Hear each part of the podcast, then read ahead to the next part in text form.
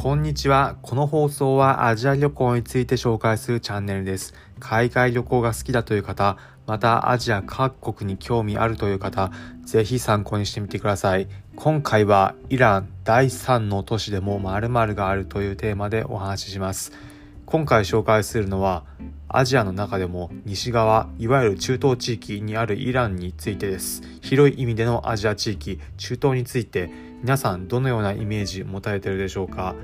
うーんイスラム教のイメージだったりうん最近ちょっといろいろニュースに取り上げられてるけどどんなもんなんだろう？というふうに考えてる方多いかと思います。私自身も渡航過去渡航経験があるんですが渡航する前はニュースの中でやっている中東のイメージまたアメリカとバチバチやってるような国というようなイメージでした。そのイラン私自身渡航経験があるんですが渡航した際最初驚いたものがありました。それ何かというと意外といろんなものがちゃんとしているというかインフラが拡充されているなということでした。私自身最初に渡航したのがイランの南部にあるシーラーズという町でした。そのシーラーズ空港に降り立ち街中に向かおうとした時歩いていくとなんと地下鉄の駅がありました。イランにそこまで地下鉄があるというふうなイメージはしていなかったので最初驚きました。それも最初降り立ったシーラーズという町イランのいわゆる第3都市ぐらいのイメージの場所です。イランであれば首都テヘランという町がありここがイランの一番栄えている人口の多いところになります。他にも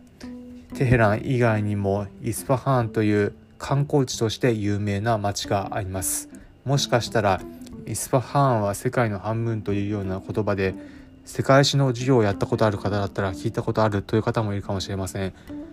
それらに比べてシーラーズいわゆる第3の都市と言われるようなレベルの都市になります。そのシーラーズでさえ地下鉄があったので最初とても驚きました。その後イスパハーンテヘランに行ったんですがそれぞれの町で地下鉄が通っていました。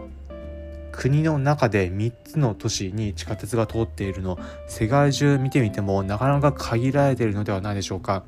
いわゆる先進国日本だったりアメリカだったりイギリスやドイツなどであれば3つの都市以上に地下鉄が通っているのは当然ですがいわゆる先進国と呼ばれている国ではない国で3つの都市に地下鉄が通っている国なかなか珍しいと思います。他にもイラン行った際であればバスがとても安かったです。産油国という影響もあるかもしれませんがガソリン代が安いからなのかバス安く使うことができました。交通手段インフラが整っているというような印象をとても受けました。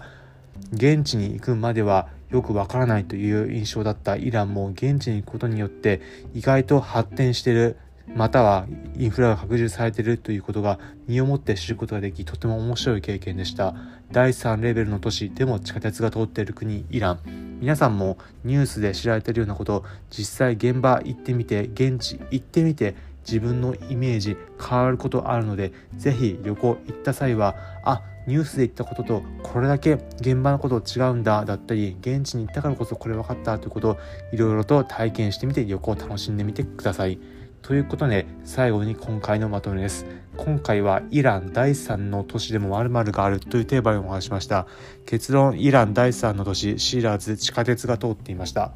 今回の放送を聞いてへえそんなんだったんだだったり世界のいろんな国いろいろと面白いと思ったという方是非今回の放送この放送の高評価いいねのハートマークポチッと押していただければ幸いですこの放送はアジア旅行について紹介するチャンネルです。皆さんがアジア旅行する際に役立つ情報をお届けします。例えば現地で美味しいグルメだったり現地でおすすめのアクティビティツアー情報また現地へ旅行する際の格安の航空券など交通情報も